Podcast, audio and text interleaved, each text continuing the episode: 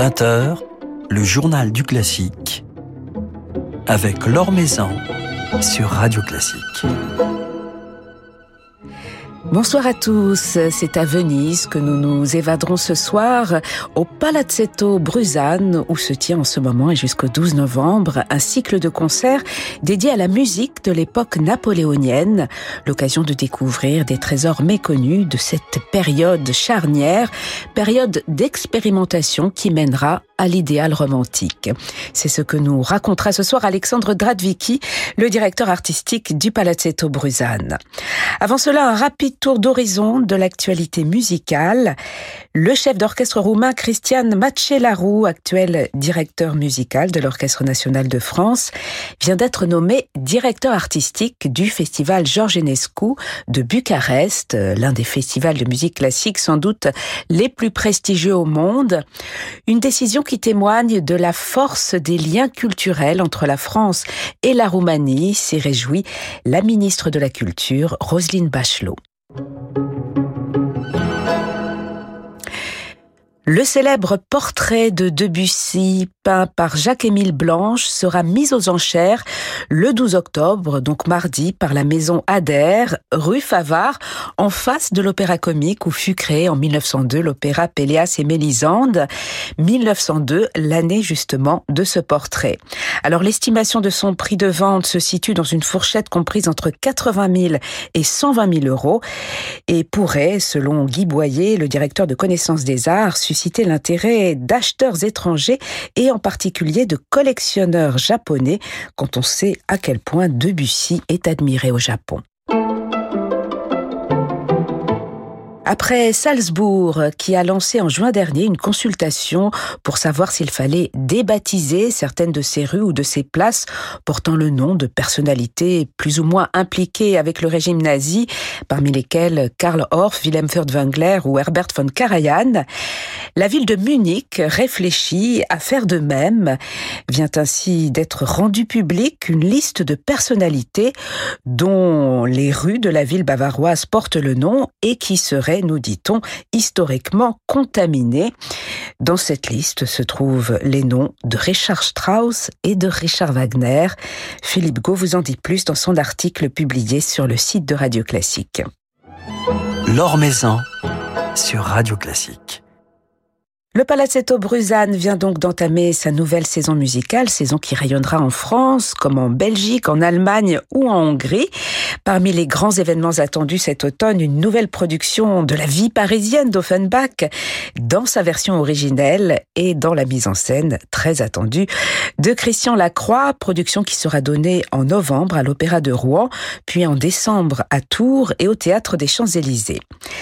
Mais c'est à Venise que se tient son premier cycle de concerts dédié à la musique de l'Empire. Le délicieux palais vénitien, siège du Centre de musique romantique française, vient en effet de rouvrir ses portes au public. De quoi réjouir sa fondatrice et présidente, Nicole Bru, qui se montre particulièrement confiante en l'avenir, alors que le Palazzetto Bruzane, dont les activités ne se sont pas arrêtées pendant le confinement, témoigne d'un formidable dynamisme. Je crois que je n'ai pas changé beaucoup au travers de ce qui s'est passé depuis la naissance du, Palazzetto.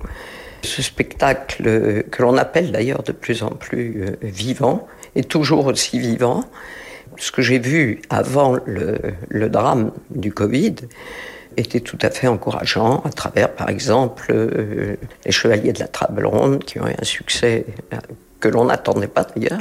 Souvent, on est plus pessimiste que la réalité. Et les petites Michues, enfin, j'ai vu beaucoup de, ces spectacles qui, m'ont vraiment euh, séduit. Donc, moi, je suis très optimiste sur la suite. Je suis ravi nous allons maintenant euh, aborder des choses un petit peu plus grandioses euh, en se séparant un peu des versions concert. Et ça, c'est ce qui me fait le plus plaisir.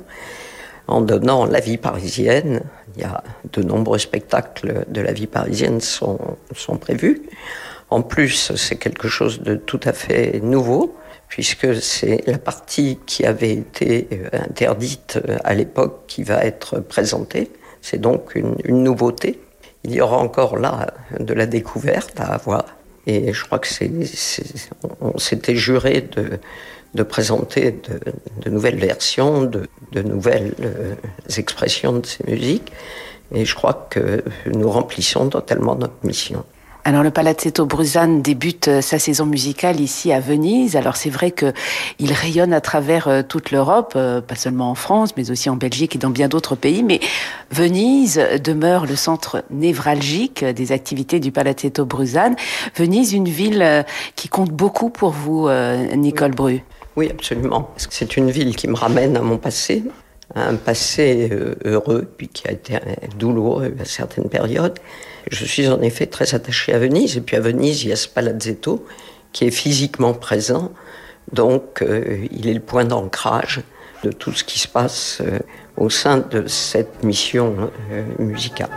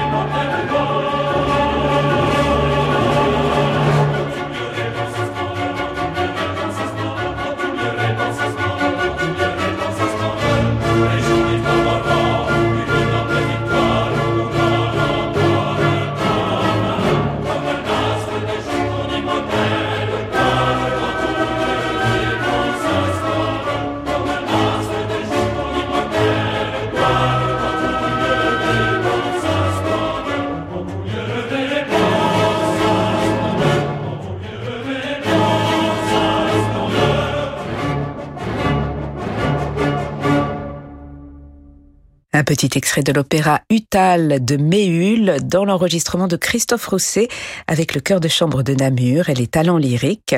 Christophe Rousset qui dirigera un autre ouvrage de l'époque napoléonienne, La Vestale de Spontini au mois de juin au théâtre des Champs-Élysées dans le cadre de la saison musicale du Palazzetto Bruzane et de ce cycle dédié à la musique de l'Empire qui fait l'objet en ce moment d'un festival à Venise.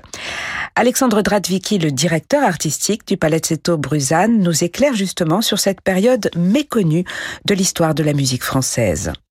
On dit, on lit souvent qu'entre Gluck ou même Rameau et Berlioz, la musique française n'existe pas. Il faut se dire que dans la musique instrumentale, si vous demandez à un, mais un mélomane de bon niveau de lui citer une œuvre, une œuvre, hein, un quatuor, un trio de cette époque-là, en fait, je pense que rien ne lui vient. Je lui jetterai pas la pierre parce qu'effectivement, rien n'est entré dans l'histoire de la musique et pourtant, c'est des, on parle de milliers d'œuvres et malgré ça, rien n'a survécu à cause des modèles tutélaires de Beethoven, de Haydn, de Mozart. Alors c'est vrai que dans l'opéra, on a quelques œuvres qui ont surnagé et en fait deux notamment simplement liées au charisme de Maria Callas qui a sauvé de l'oubli la Vestale de Spontini et Médée de Cherubini.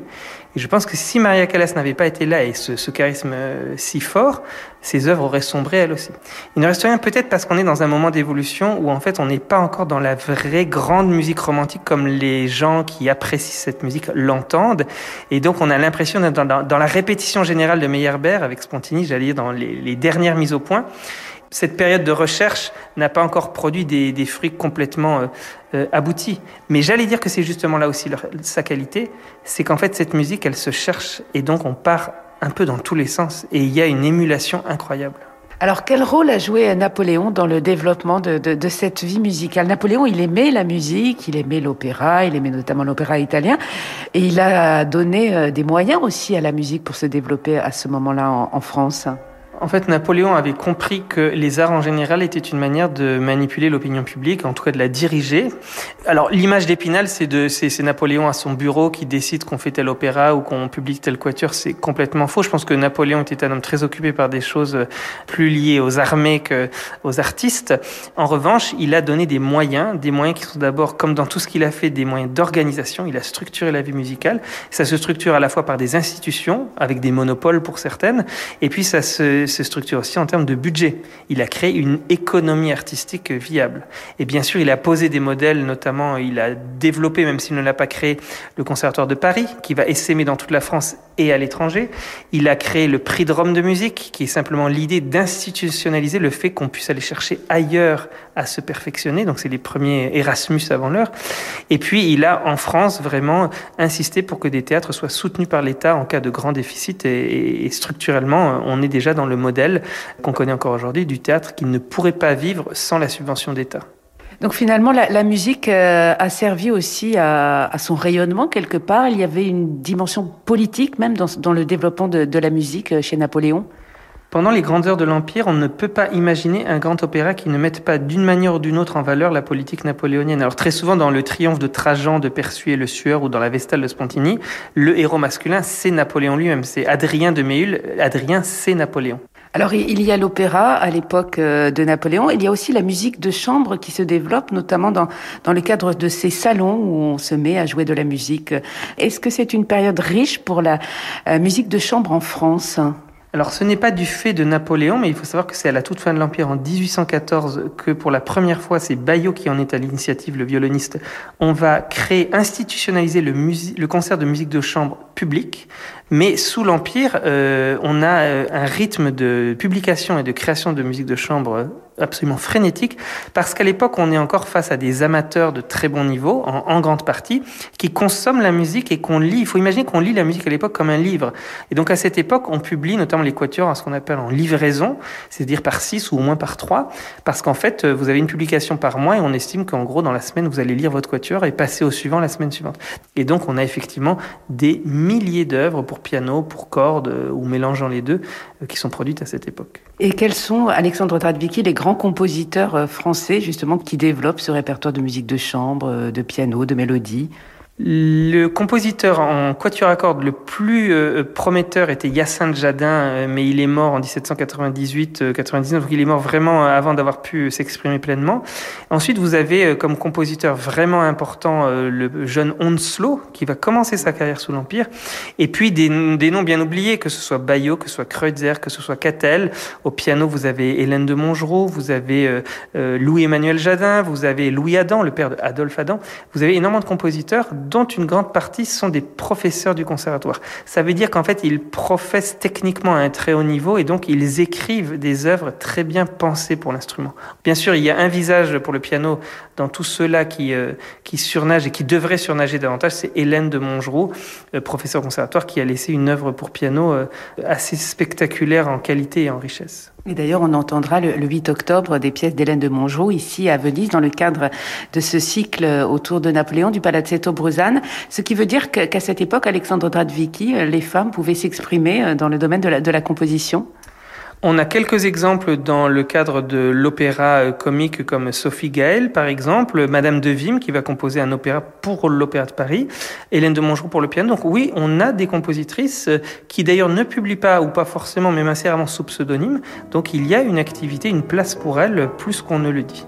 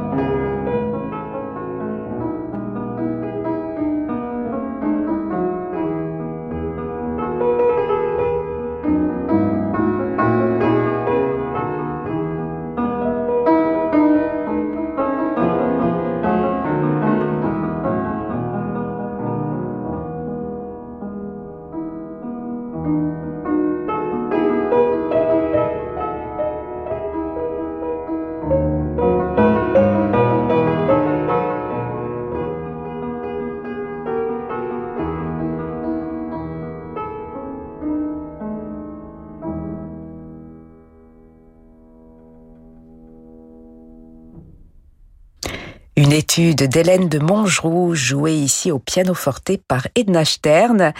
La musique d'Hélène de Mongeroux qui sera au cœur du récital que donnera vendredi la pianiste Claire Hammond au Palazzetto Bruzane à Venise. Et cela dans le cadre de ce festival qui a débuté le 25 septembre avec un formidable concert réunissant la soprano Judith Van Van Roy et le quatuor Cambini autour d'un programme original de transcription d'airs d'opéra de Cherubini, Gluck, Méhul, Spontini ou encore Le Sueur. L'occasion pour la soprano néerlandaise de se lancer de nouveaux défis, d'ouvrir ses horizons comme elle aime le faire depuis une dizaine d'années sous l'impulsion du Palazzetto C'est ce qu'elle m'a confié justement. Pour moi, euh, Bruzane, c'est une, une famille, en fait une famille musicale. Donc je les connais, je crois, pendant dix ans maintenant. Je crois qu'on a commencé avec, euh, oui, La Toison d'Or de Grétry. C'est ça, c'est la première fois que j'ai travaillé avec eux et ça m'a tout de suite plu énormément. Vous êtes une, musicienne, une chanteuse curieuse, prête à vous lancer dans des projets, à défendre des programmes tout à fait originaux, justement. Oui, tout à fait, j'aime bien ça. Et euh, je suis vraiment très curieuse. Et j'aime bien de découvrir la musique aussi euh, historiquement. Qu'est-ce qu'on peut faire? Qu'est-ce qu'on peut dire? Qui était le euh, la reine ou l'empereur en cette époque? Qu'est-ce qui était important dans les pays, dans les cours, mais aussi dans la, la vie musicale? Donc j'aime bien tous les liens parce que ça nourrit aussi l'histoire qui est vraiment toujours euh, super. Alors vous chantez euh, ici à Venise des airs de compositeurs de l'époque euh, napoléonienne. Comment décrire le style, l'esprit de, de, ces airs que vous chantez? Plutôt peut-être désespéré, mélancolique, mais avec beaucoup de fierté. Oui, c'est ça. Oui, c'est ça que je ressens dans la musique un côté héroïque Oui, héroïque, parce que j'ai lu quelque part que Napoléon, il a, il a tout de suite compris que l'art, c'est très important pour le peuple. Donc, il, il, voulait toutes les émotions très héroïques, mais aussi très touchants. Donc, toujours les, les deux côtés étaient très, très importants pour lui. Donc, il a bien fait, il a bien choisi euh, ses compositeurs. Alors ces airs, vous les chantez dans des arrangements originaux réalisés par Alexandre Dradvicki pour voix et quatuor avec le quatuor combiné que vous connaissez bien. Est-ce que vous avez l'impression, Judith Van Van Roy, de chanter des airs d'opéra ou d'être dans un registre différent, plus proche de la musique de chambre? Quand je fais mes, mes études à la maison, je suis seule.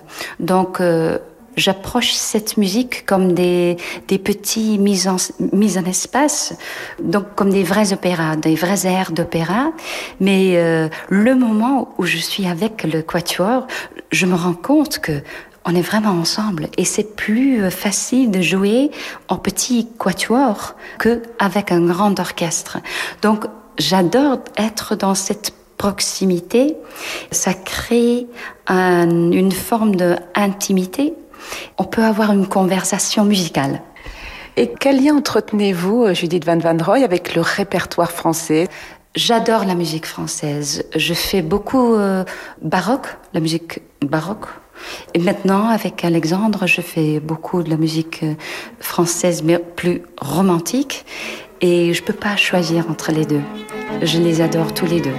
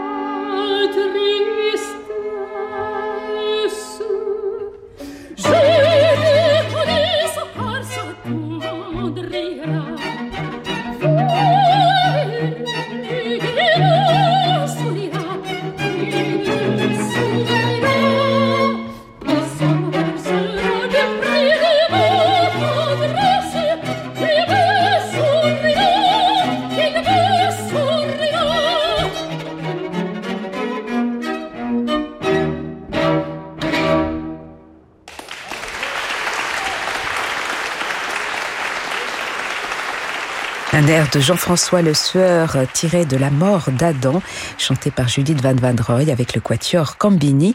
C'était le 25 septembre dernier à Venise, à la Scuola Grande San Giovanni Evangelisto. Un concert qui sera d'ailleurs euh, disponible dès lundi soir sur la plateforme Bruzane Replay. Concert qui donnait donc le coup d'envoi de ce nouveau festival dont Alexandre Dradvicki nous présente les prochains temps forts. Nous avons essayé de profiter vraiment de l'acoustique de notre laboratoire, le Palazzetto, qui est une toute petite salle de 100 places. Et on s'est vraiment euh, intéressé à des répertoires de niche, par exemple la guitare, dont on imagine qu'elle arrive beaucoup plus tard dans l'histoire de la musique française, mais les premiers exemples de grands guitaristes et d'œuvres propres pour la guitare, c'est sous l'Empire. Donc on aura un, un concert de duo de guitare. Les genres euh, spécifique du Premier Empire, par exemple le trio à beaucoup plus que le quatuor. C'est vraiment l'époque du trio à c'est cette période. Alors on, connaît Schubert, on connaît Beethoven ailleurs, mais en France c'est pléthore. Et ensuite ça disparaît après 1815. En gros, il n'y a plus de trio à cordes jusqu'au XXe siècle. Et puis bien sûr, il fallait rendre hommage aux genres euh, fondamentaux que sont la sonate pour piano, le quatuor à cordes, et puis bien sûr euh, l'opéra, parce que à toutes les époques de la musique française, c'est l'opéra qui prédomine, donc on a voulu ouvrir ce cycle avec des arrangements pour voix et quatuor. Mais donc voilà, il fallait que tous les genres soient représentés. C'est toujours difficile hein, en huit concerts de faire euh, le choix le plus euh, panoramique possible. Et puis quelques ouvrages lyriques qui seront joués hors de Venise, en France, en Belgique et en Hongrie. Il fallait absolument euh, montrer le, le, la, la, musique de l'époque napoléonienne sous ses fastes les plus euh, euh, hollywoodiennes, j'allais dire, notamment avec deux opéras, la Vestale de Spontini, qui sera, qui n'est pas une rareté absolue, mais là c'est la version complète, sans coupure, sur instrument historique. Donc je pense à des, j'espère, je le sais déjà, à des tempi très enlevés, donc peut-être Peut-être que nous révélerons la Vestale de Spontini euh, plus qu'elle ne l'a été dans le passé.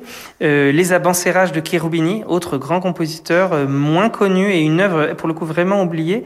Euh, et puis l'idée euh, pour, de poursuivre aussi une tournée qu'on a commencé l'année dernière avec la messe du couronnement de Napoléon de Péziello, créée à la cathédrale Notre-Dame en 1804, couplée avec le Requiem de Mozart. Alors vous allez me dire que vient faire le Requiem là-dedans?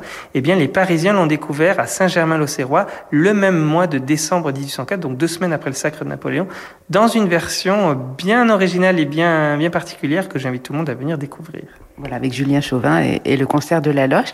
Et puis une publication euh, prochaine avec Benjamin Bernheim, euh, des, airs d'opéra, des airs d'opéra italiens euh, joués à l'époque en France du temps de Napoléon qui aimait tant l'opéra italien. Alors effectivement, c'est un projet qu'on cultive avec Benjamin depuis un moment pour le label Deutsche Grammophon. Bon, pour être tout à fait exact, c'est un programme panoramique qui nous emmène jusqu'à Puccini. Mais quand, Benjamin est venu me voir en me disant qu'il voudrait défendre en français la musique d'italien, je lui dis qu'il y avait de quoi faire, que ce serait une omission grave de ne pas considérer que cette histoire des Italiens à Paris commence avec précisément Spontini et Rubini. Donc oui, il y aura par exemple un air de la Vestale, il y a puisque c'est déjà enregistré, un air aussi d'Ali Baba de Cherubini qu'on connaît pas du tout. Donc effectivement, euh, Benjamin a accepté de raconter enfin l'histoire des Italiens à Paris, ce que d'autres ont fait avant lui, mais c'est une histoire complète puisqu'on commence vraiment avec la période napoléonienne. Alors Napoléon, c'est un personnage qui est beaucoup décrié euh, aujourd'hui.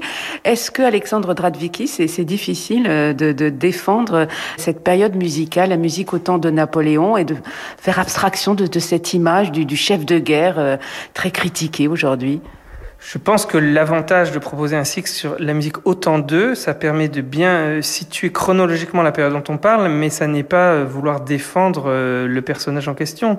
Si on connaît bien Napoléon, on se rend compte que pour la vie musicale française, on lui doit encore aujourd'hui, hein, c'est comme le Code civil, on lui doit encore une organisation méticuleuse.